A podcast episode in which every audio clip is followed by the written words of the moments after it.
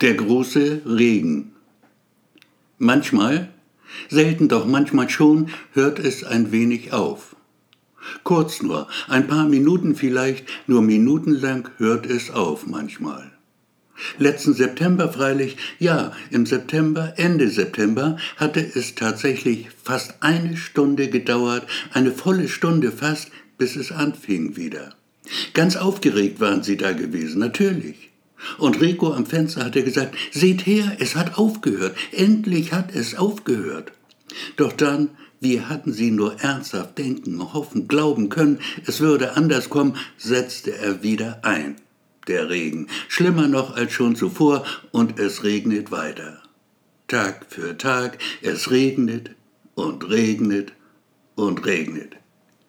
Es ist Mittwoch, ein Tag wie jeder andere auch, es regnet.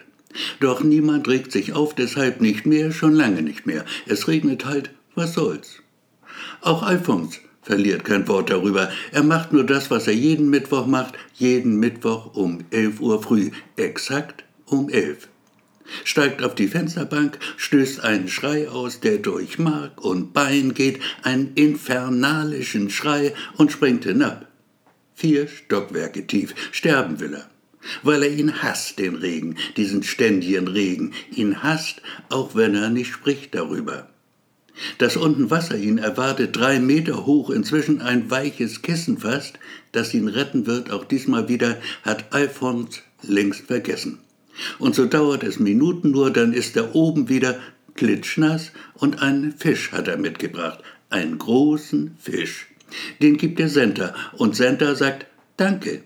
Und dann Du tropfst. Geh, zieh dir Trocknes an. Du holst dir noch den Tod. Da musste Alphons lachen. Das freut die Senta, obwohl ihr nicht klar ist, worüber der Alphons lacht. Doch ist das im Grunde auch völlig egal.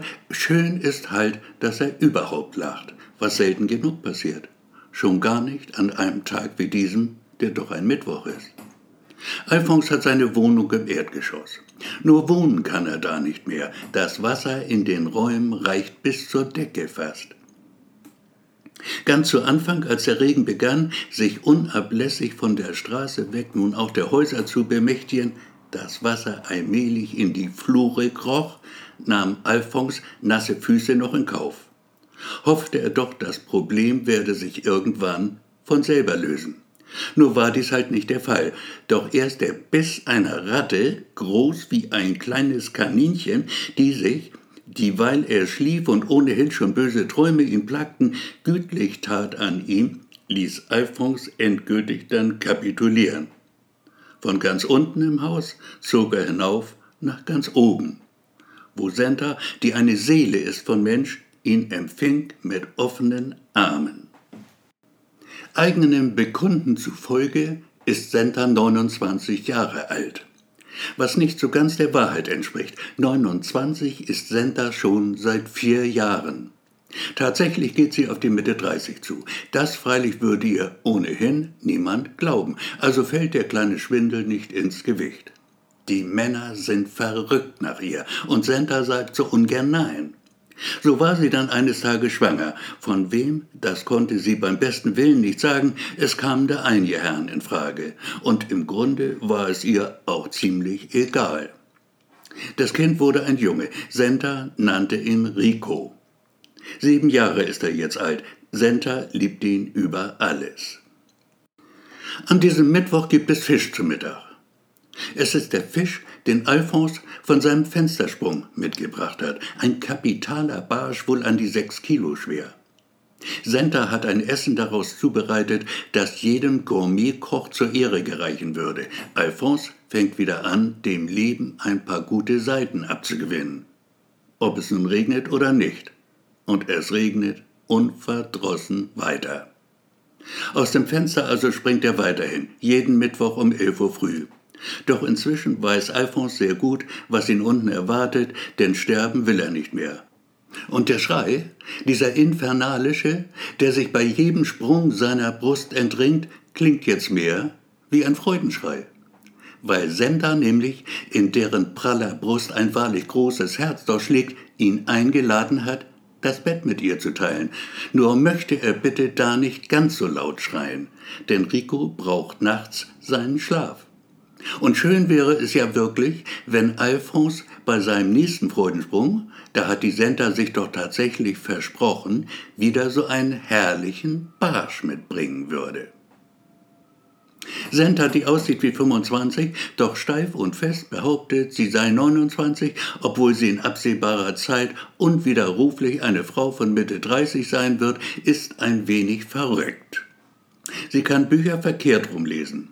Wenn die Texte auf dem Kopf stehen also, was freilich wenig Sinn macht, doch Senta kann es eben. Sie kann auch Texte von hinten nach vorne lesen, was wirklich totaler Blödsinn ist. Doch Senta ist stolz darauf, dass sie es kann.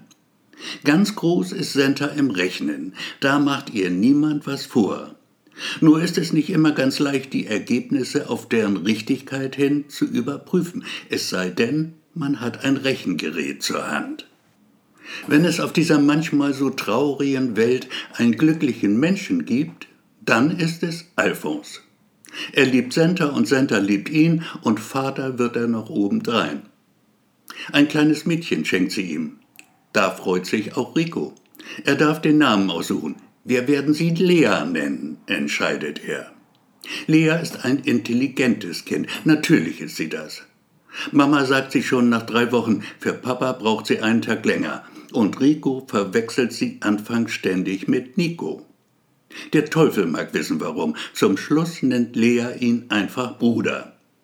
Das findet Rico ziemlich cool und einen Moment lang zieht er in Erwägung, Lea vielleicht Schwester zu nennen, doch belässt er es dann doch bei dem Namen, den er ihr gegeben hat. Der Bruder seiner Schwester. Das ist schon was.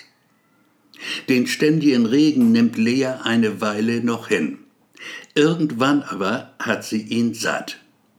Es ist ein Dienstag, als sie ihren Unmut in Worte kleidet. Ein einziges Wort, um genau zu sein. Scheiße, sagt Lea laut und klar verständlich. Da hört es schlagartig auf zu regnen. Und am Tag darauf springt Alphons zum ersten Mal dann nicht mehr aus dem Fenster.